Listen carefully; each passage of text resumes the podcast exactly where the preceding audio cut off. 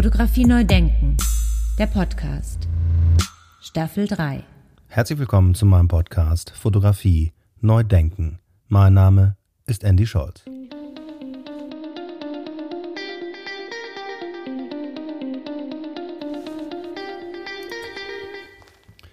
Mein heutiger Gast ist Kuratorin und Publizistin. Sie studierte Philosophie, Literatur und Kunstgeschichte in Hamburg und arbeitete viele Jahre als Journalistin und Galeristin. 2006 gründete sie die Agentur Barthaus Culture Concepts für Kunst und Kommunikation und hat mittlerweile über 80 Publikationen zur Fotografie und Mode herausgegeben. Sie ist aber nicht nur Herausgeberin und Publizistin, sondern eben auch Kuratorin und so laufen aktuell zwei Ausstellungen für das Fotografiska Museum die auf ihrer Internetseite so schön schreiben, sie sind das größte Museum für Fotografie der Welt.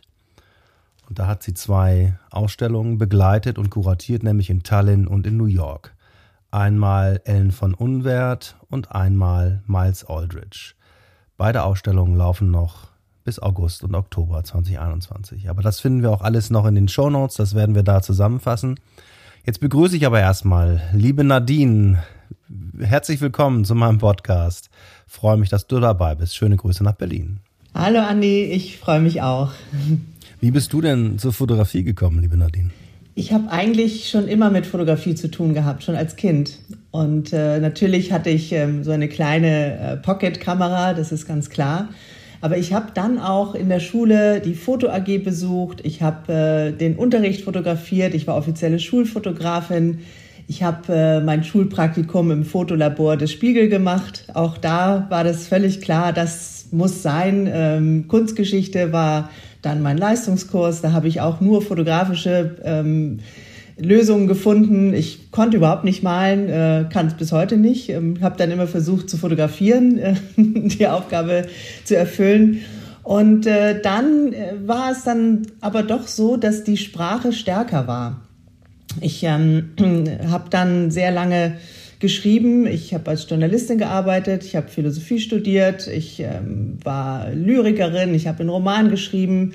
Das war alles dann viel wichtiger als die Fotografie und äh, das Interesse dann wieder fotografisch äh, zu arbeiten kam ein bisschen durch die ähm, Artikel, die ich geschrieben habe. Da war ich als Reisejournalistin natürlich viel unterwegs, war alleine unterwegs und äh, habe dann natürlich auch meine Fotos da zu gemacht.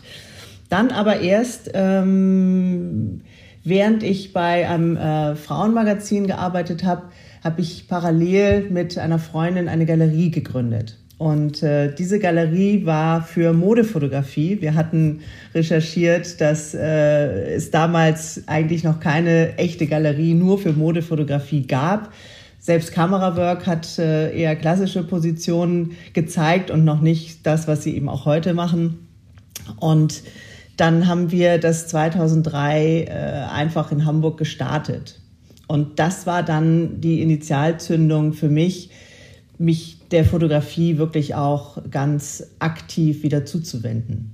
Und danach habe ich äh, dann gedacht, nein, das ist alles zu, ja, zu beschränkt, immer auf den einen Raum. Ich wollte mehr und habe dann Badhaus gegründet und bin als Kuratorin seitdem tätig. Ich habe mir lauter Buchprojekte ausgedacht und wechsle eben zwischen dem Raum und äh, dem ja eher zweidimensionalen des Buches und äh, versuche einfach, dass die Fotografie eben diese vierte Dimension hat im Raum, aber auch eben im Buch stattfindet. Und seit äh, einigen Jahren äh, berate ich Hatikans im Fotobuchbereich aber ich arbeite nach wie vor frei. Ich arbeite auch für andere Verlage und ähm, bin eben als Kuratorin für äh, Museen, Galerien, auch ähm, Firmen tätig. Ja, das ist sehr spannend. Das klingt sehr spannend. Welche Projekte begleitest du denn als Barthaus sozusagen? Ja, ich ähm, bin eigentlich sehr stolz drauf, dass ich für das Fotografiska ähm, einige Ausstellungen realisieren konnte. Im Moment laufen gerade zwei. Eine ist Ellen von Unwert, das ist in Tallinn. Das hat in Stockholm angefangen und war letztes Jahr in New York zu sehen, hat dort gleichzeitig äh, das Fotografiska New York eröffnet. Äh, das war wahnsinnig spannend und ähm, jetzt eben ist es in Tallinn zu sehen. Nächste Woche können die auch wieder öffnen.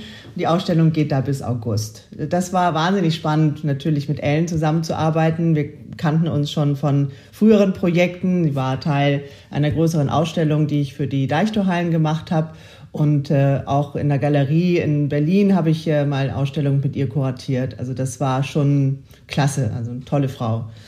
Und die andere Ausstellung, die jetzt nächste Woche in New York aufgebaut wird, ist mit Miles Aldridge. Und da bist du dann von A bis Z dabei als Kuratorin. Genau, genau. Ich mache dann mit den, arbeite, also ich schlage die äh, Fotografen da auch vor. Ähm, bei Miles war das so, da habe ich mir überlegt, ähm, das wäre doch eigentlich toll fürs Fotografiska und die waren sofort begeistert. Dann habe ich äh, mit Miles zusammen die Bildauswahl gemacht und habe dann einen Installationsplan ähm, selber am Computer entworfen und habe mir überlegt, wo welches Bild in welcher Größe hängen sollte. Und äh, dann bin ich auch im Idealfall natürlich bei der Installation vor Ort.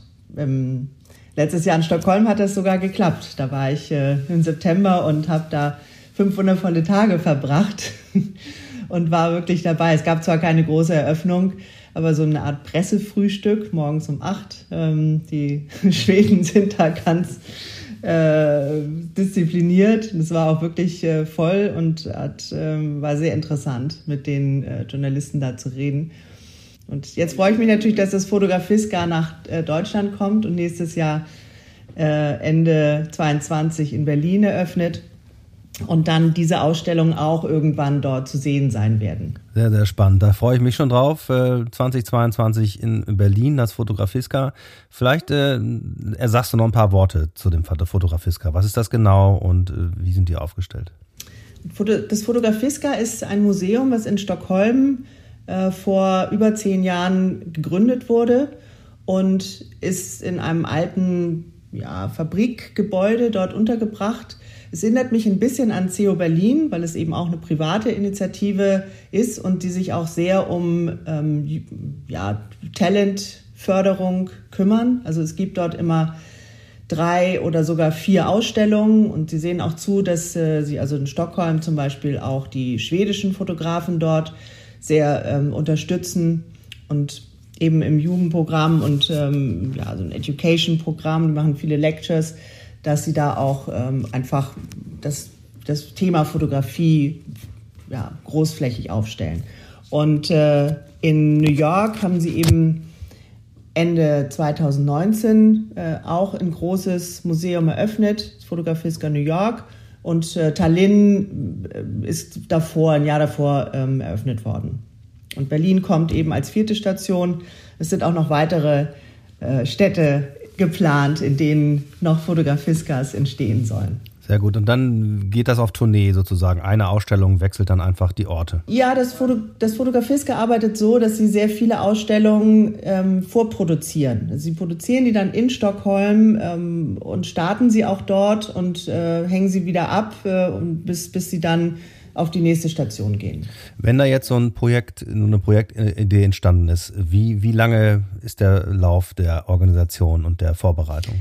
Das äh, dauert schon ein Jahr. Also äh, man spricht über die Idee, dass man eine Ausstellung macht. Im Moment ist es natürlich so, dass es noch länger dauert, weil sich alles verschoben hat und die ganzen Ausstellungen, die letztes Jahr ja stattfinden sollten, die teilweise gar nicht stattfanden ähm, oder eben äh, verlängert wurden, führen dazu, dass dann alles so ein bisschen vor sich hergeschoben wird.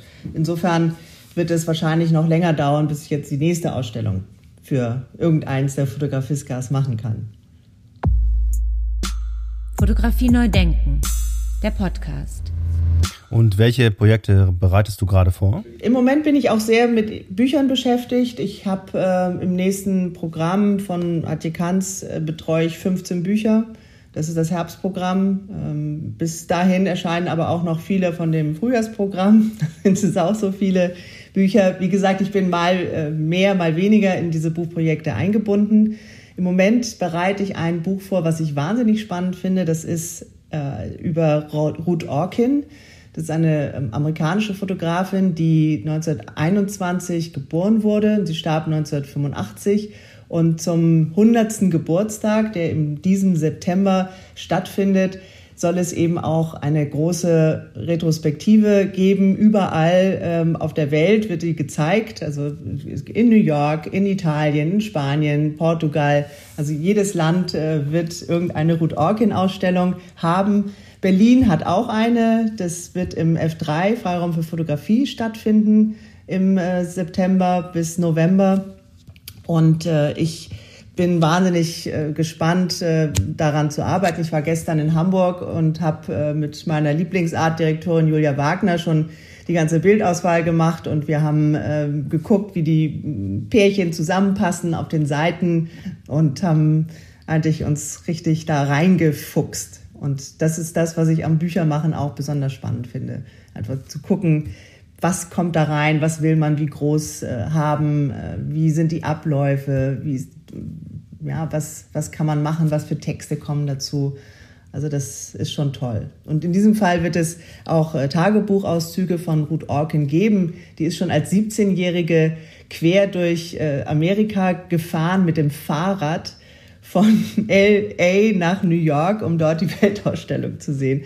Also das war ist schon ziemlich, also ziemlich schräger äh, Type gewesen sein. Und äh, eins ihrer bekanntesten Bilder ist dieses American Girl in Italy, wo diese Frau die Straßenecke so runtergeht und ähm, auf dem Vespas äh, pfeift ihr jemand hinterher und andere Männer stehen da auch und gucken und äh, hey, ciao Bella oder sowas.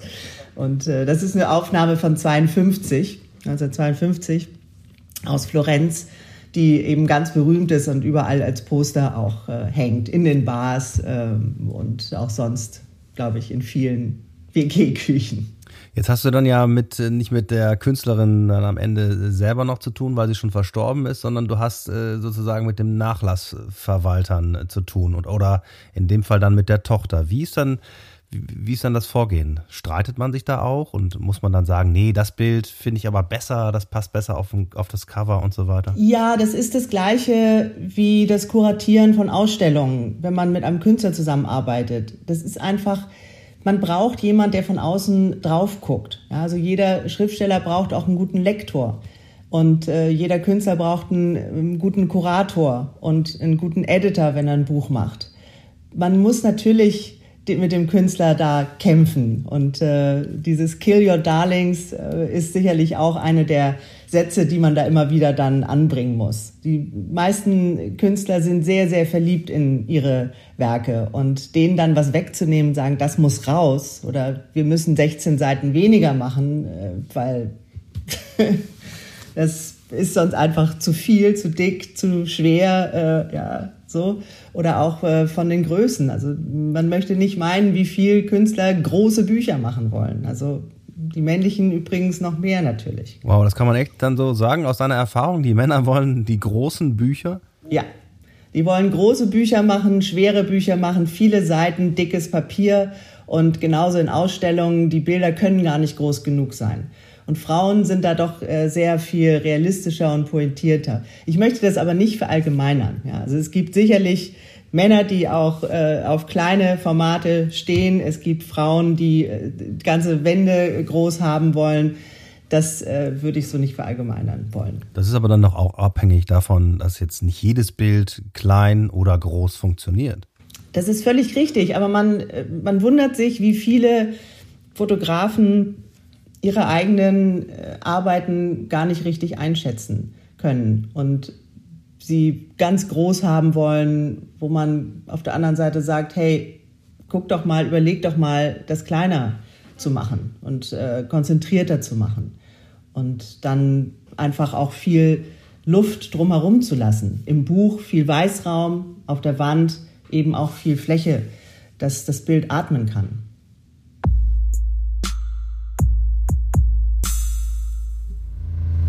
Was muss ein Projekt oder eine fotografische Arbeit haben, damit du dich damit beschäftigst und damit äh, arbeiten möchtest? Ich würde sagen, sie muss in sich stimmig sein.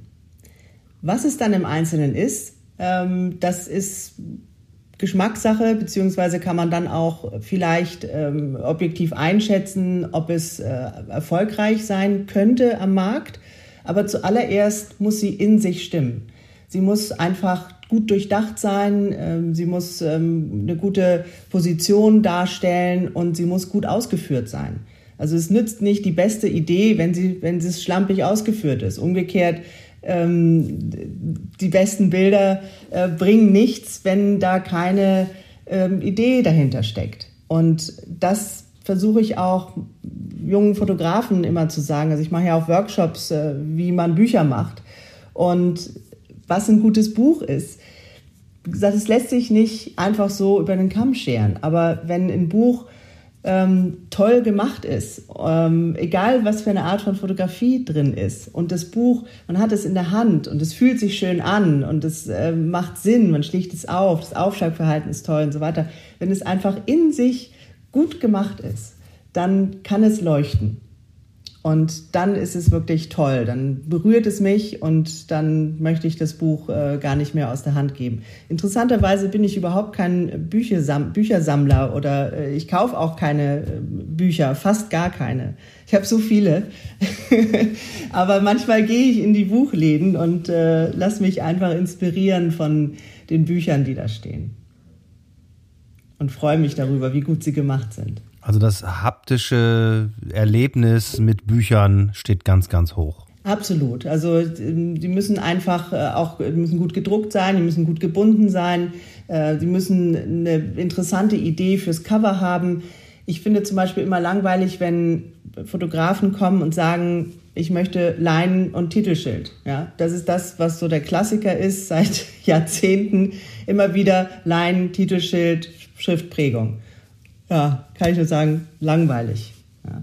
Anstatt äh, einfach mal zu gehen und sagen, was kann ich für Materialien eigentlich äh, für mein Buch nehmen? Ja, also natürlich, es gibt äh, tolle Leinenstrukturen, aber da gibt es gibt es äh, hunderte verschiedene. Also da nicht zu sagen, ja, ich nehme ein Iris-Leinen fertig, ja, Hauptsache teuer, sondern einfach hinzugehen und sagen, ich gucke, was es alles gibt. Und äh, es muss nicht irgendwas ähm, Albernes sein wie Leder oder, oder äh, Nylon-Material. Ähm, ja, aber äh, da einfach mal zu gucken, es gibt tolle Papiere, die, die ganz fein sind, ähm, die ähm, vielleicht äh, einen Glanz haben in gewissen, je nach Projekt. Also da einfach mal zu schauen, was gibt es eigentlich alles? Im Buchladen rumzustehen, Bücher in die Hand zu nehmen und einfach mal gucken, was ist das? Wie ist das gemacht?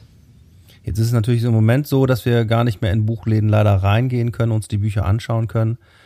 Jetzt Stichwort Print on Demand, Self-Publishing. Wie ist das deiner Ansicht nach und wie stehst du dazu? Also es gibt ja genug ähm, auch Online-Buchanschau-Möglichkeiten, ähm, aber das sind dann Bücher, die auch wirklich gedruckt schon vorliegen. Books on Demand ist ja etwas, ähm, was nur gedruckt wird, wenn ich es bestelle. Und äh, das wird dann digital gedruckt und äh, in einem, auf einem sehr einfachen Papier, sage ich jetzt mal, ohne das äh, wirklich abschätzig äh, ähm, zu sagen. Und auch der Umschlag, das ist alles nicht schön. Also Books on Demand ähm, würde ich jetzt keinem Fotokünstler empfehlen. Auch äh, Self-Publishing halte ich für sehr schwierig. Das geht natürlich, wenn man anfängt, wenn man von der Schule kommt, wenn man die ersten Ausstellungen macht, dass man dann äh, einfach eine kleine Auflage von 100 Stück oder 300 Stück machen lässt. Das ist alles äh, wunderbar. Aber äh, auch ich habe äh, Bücher selber schon ähm, drucken lassen und habe äh, meinen ganzen Storage voll mit Bücherkisten, die, von Büchern, die dann irgendwie rumstehen. Und es macht immer Sinn, mit einem Verlag zusammenzuarbeiten und sei noch so klein ähm, und äh, engagiert, aber äh, die fahren dann auf die ähm, Independent Buchmessen und präsentieren das Buch da. Das ist schon was ganz anderes. Und ich bin deswegen nach wie vor ein Fan vom Buch in echt und man muss das auch in der Hand halten. Man kann natürlich das sich online angucken, dass wenn jemand durchblättert oder man kann das hochhalten und so weiter, aber auch bei den äh, ähm, bei den Workshops über das Büchermachen habe ich natürlich jetzt auch letztes Jahr viele gemacht ähm, per Zoom. Das ist nicht das Gleiche. Also man muss die Bücher besprechen, man muss sie austauschen, man muss drin blättern können, man muss sie riechen vor allen Dingen. Man muss Bücher riechen. Interessanterweise, es gibt in äh, Amsterdam einen äh, Bookshop, das ist Mendo, die haben einen eigenen Duft kreiert, der nach Büchern riecht. Das ist sehr, sehr spannend. Kann man dort kaufen. ich glaube für 15 also Euro oder so. quasi, was ich mir aufs Revers Genau. Ja, es ist eine Art Raumspray. Also man kann dann sozusagen sein, sein äh, Zimmer damit einsprühen und es riecht, als ob man in der Bibliothek ist. Ja, interessante Idee. Meins wäre das nicht, aber warum nicht? Muss ja jeder selber wissen. Wie ist das jetzt, wenn du solche digitalen Produkte, Print-on-Demand gedruckte Bücher zum Beispiel, zugeschickt bekommst und äh, der Künstler sagt, er will das jetzt quasi so bei dir anbieten? Ja, ich bekomme sowas auch und äh, wie gesagt, man kann damit anfangen, das ist völlig klar. Nur ähm, wenn ich zum Beispiel auch ein digital gedrucktes Buch bekomme, was dann Dummy heißt, ähm, und das wird zu einem Verlag geschickt und dabei steht, so stelle ich mir das Buch vor, wenn ich gleich, nein, so nicht. Also es ist einfach nicht gut gedruckt und es sieht nicht gut aus und man kann das nicht vergleichen und das macht eher eher sauer, dass man sagt, ich möchte doch mit dir das Buch entwickeln. Wir möchten doch zusammen daran arbeiten, dass das Buch gut wird. Und wir gucken die Materialien zusammen und wir machen auch die äh, Dramaturgie des Buches zusammen und wir überlegen uns zusammen, welche Texte da drin Sinn machen. Und wenn jemand schon mit einem fertigen Dummy kommt, das macht keinen Sinn. Das ist keine gute, kein guter Start für die Zusammenarbeit mit einem Verlag. Und was die Finanzierung angeht, ähm, natürlich braucht jedes Buchprojekt in Support heutzutage. Das ist einfach nicht mehr so wie vor 10, 15, 20 Jahren, wo auch Verlage Bücher gemacht haben und es viel, viel mehr Bücher ähm, gekauft wurden. Ähm, die Papierpreise sind wahnsinnig teuer. Und ähm, bevor ein Buch in die Welt kommt, arbeiten, äh, arbeiten wirklich viele Leute daran, bis das Ganze dann auch äh, fertig ist und äh, in den Vertrieb kommt äh, und in die Welt kommt.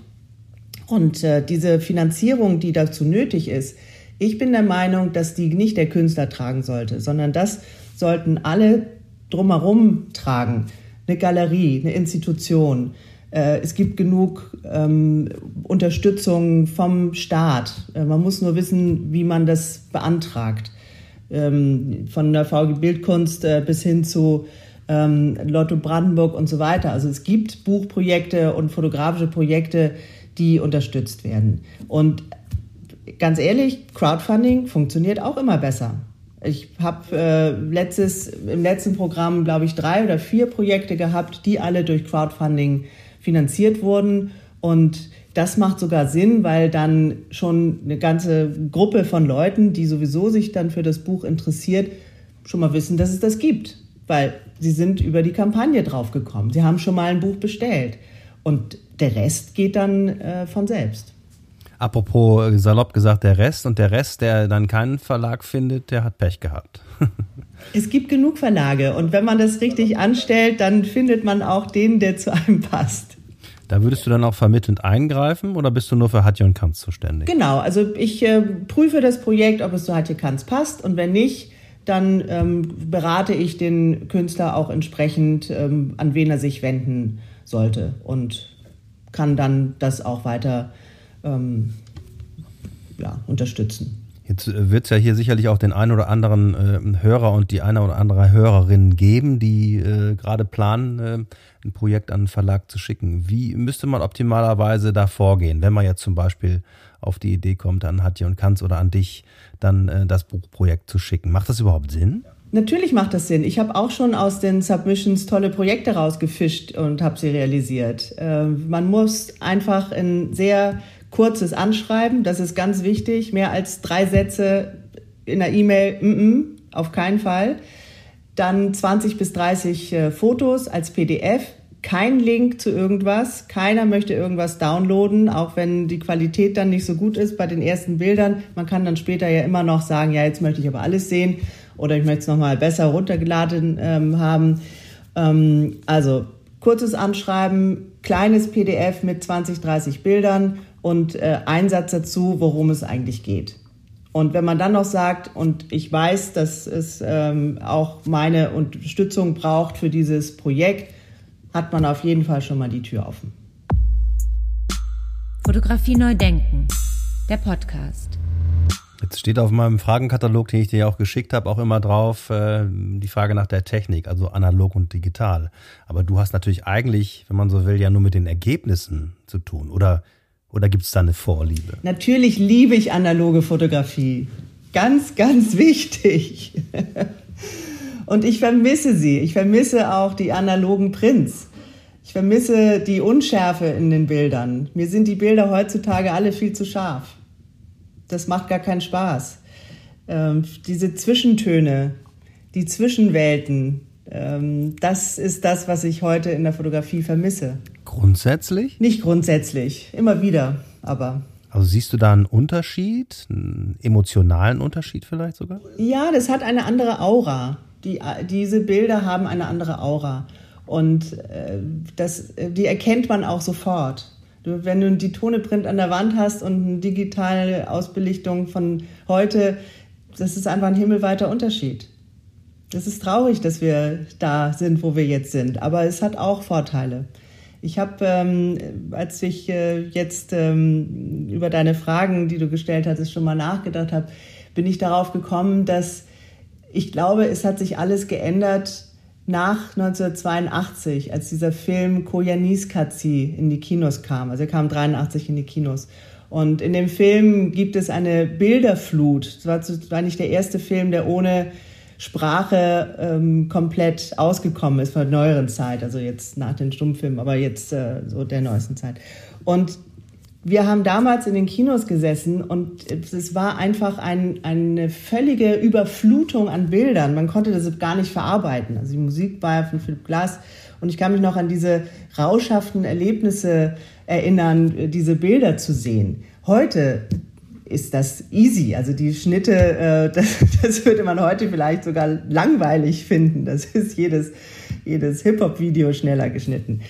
Aber ähm, damals fing das an, dass eben äh, es, denke ich, eine erste Umkehr von der Schrift zur Bildkultur gab. Und das, was wir heute erleben, ist, dass einfach die Menschen in Bildern kommunizieren und nicht mehr mit Sprache kommunizieren. Das, was sie früher gemacht haben in der Höhle, nämlich gar nicht mit Sprache äh, kommuniziert und ihre Erlebnisse äh, ähm, sozusagen sich untereinander beim Lagerfeuer äh, berichtet, sondern sie haben einfach an die Höhlenwand haben sie Bilder gemalt, um klarzumachen, ja, ich habe den Mammut gejagt oder ich habe das gemacht und so weiter und so fort. Heute ist es genauso. Ich mache ein Bild und schicke das jemand. Der weiß dann schon, was er damit anfangen soll. Der antwortet dann auch. Der antwortet auch mit einem Bild. Das heißt, wir haben nur noch Bilder, in denen wir uns äh, austauschen miteinander. Und das finde ich interessant. Also ich mag das. Warum nicht? Jetzt Stichwort Instagram, da haben wir äh, Bild und auch Text. Also es ist ja nicht zu vernachlässigen, dass der Text da drunter steht. Das ist richtig, aber, aber der, es, es ist vordergründig Bild. Das heißt, ich habe den Bild als Anker, um jemand, ähm, also als Angel, um jemand zu fischen. So. Und dann kann ich natürlich eine Geschichte erzählen. Die kann ich auch mit Sprache erzählen. Aber erstmal ist das Spannende, dass ich jemand nicht über Hallo, hier, ich bin's, ähm, für mich äh, interessiere, sondern indem ich ein Bild zeige.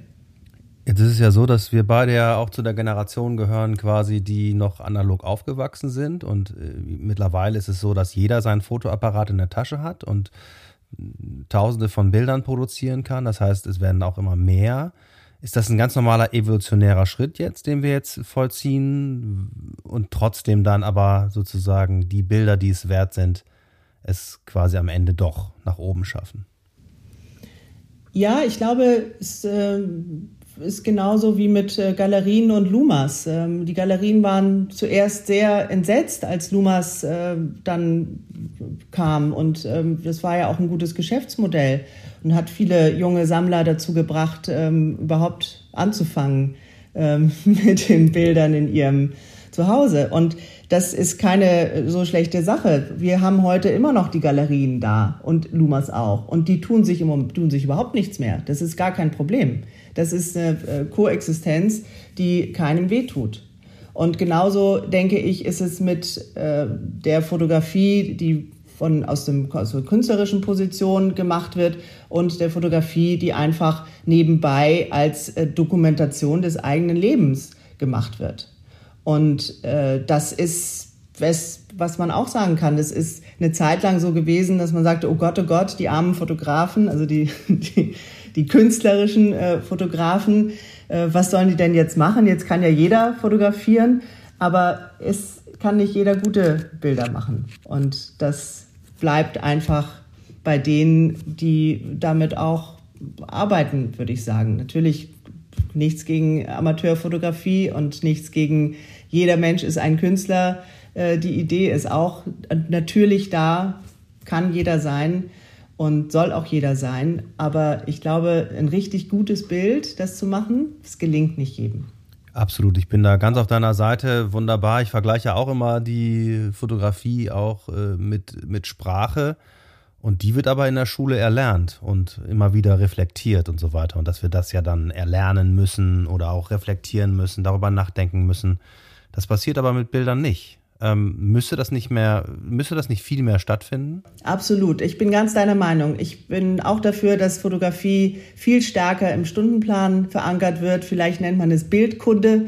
Und äh, man beschäftigt sich noch viel stärker jetzt äh, mit Bildern, als äh, das im Kunstunterricht äh, der Fall ist. Da wird ja auch über Bilder gesprochen und Bildanalyse gemacht. Das ist ganz klar.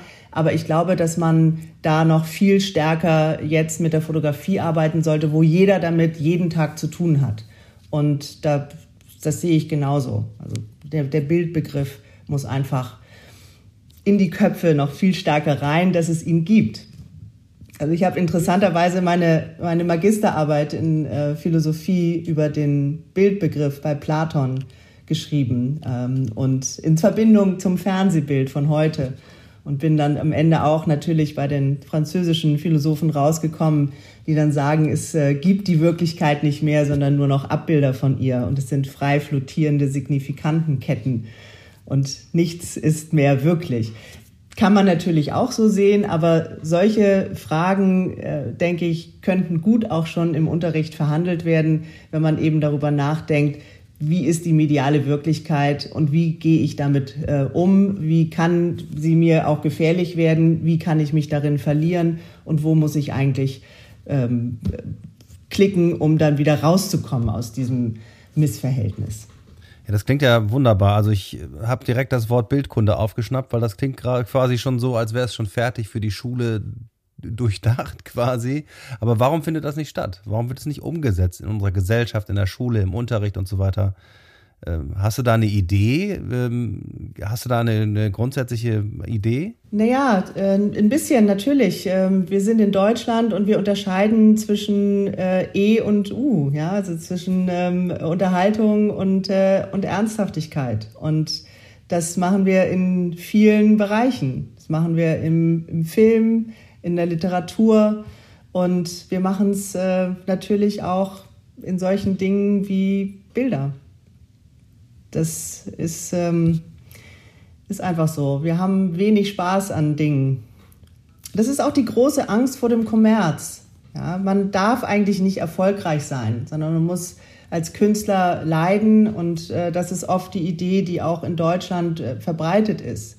Und wenn jemand kommt und äh, einfach was total Erfolgreiches macht und richtig viel Geld damit verdient, dann kann es nicht, kann es nicht Kunst sein, es kann nicht gut sein, es kann nicht ernsthaft sein. Und äh, ich glaube, da müssen wir einfach ein bisschen dran arbeiten, dass äh, diese Grenzen nicht mehr stattfinden und dass man das alles äh, zusammendenken kann, dass man gute Kunst machen kann, erfolgreich sein kann damit und äh, man glücklich sein kann damit äh, und man muss nicht an der Kunst dann verzweifeln und leiden. Das ist ähm, das, was hier sehr verbreitet ist als Idee.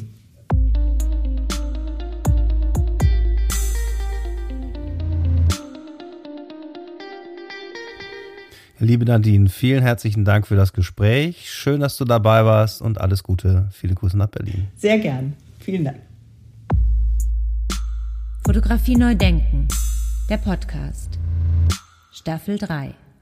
Ja, wer mehr erfahren will über die Arbeit von Nadine Barth, der kann äh, das tun und recherchieren unter www.barthaus.de. Das schreibt man B-A-R-T-H-O-U-S-E, barthaus.de. Selbstverständlich ist er auf Instagram auch vertreten unter Barthaus Projects oder Barthaus Berlin.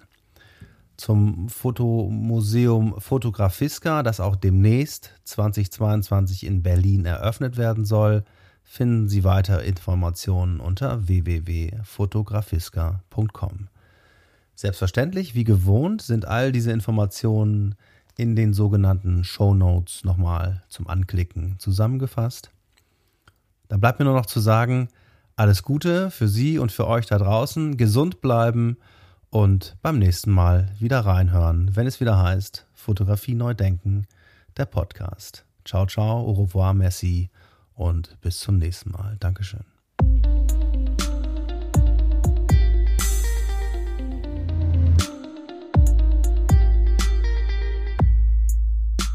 Fotografie neu denken, der Podcast. Staffel 3. Eine Produktion von Studio Andy Scholz 2021.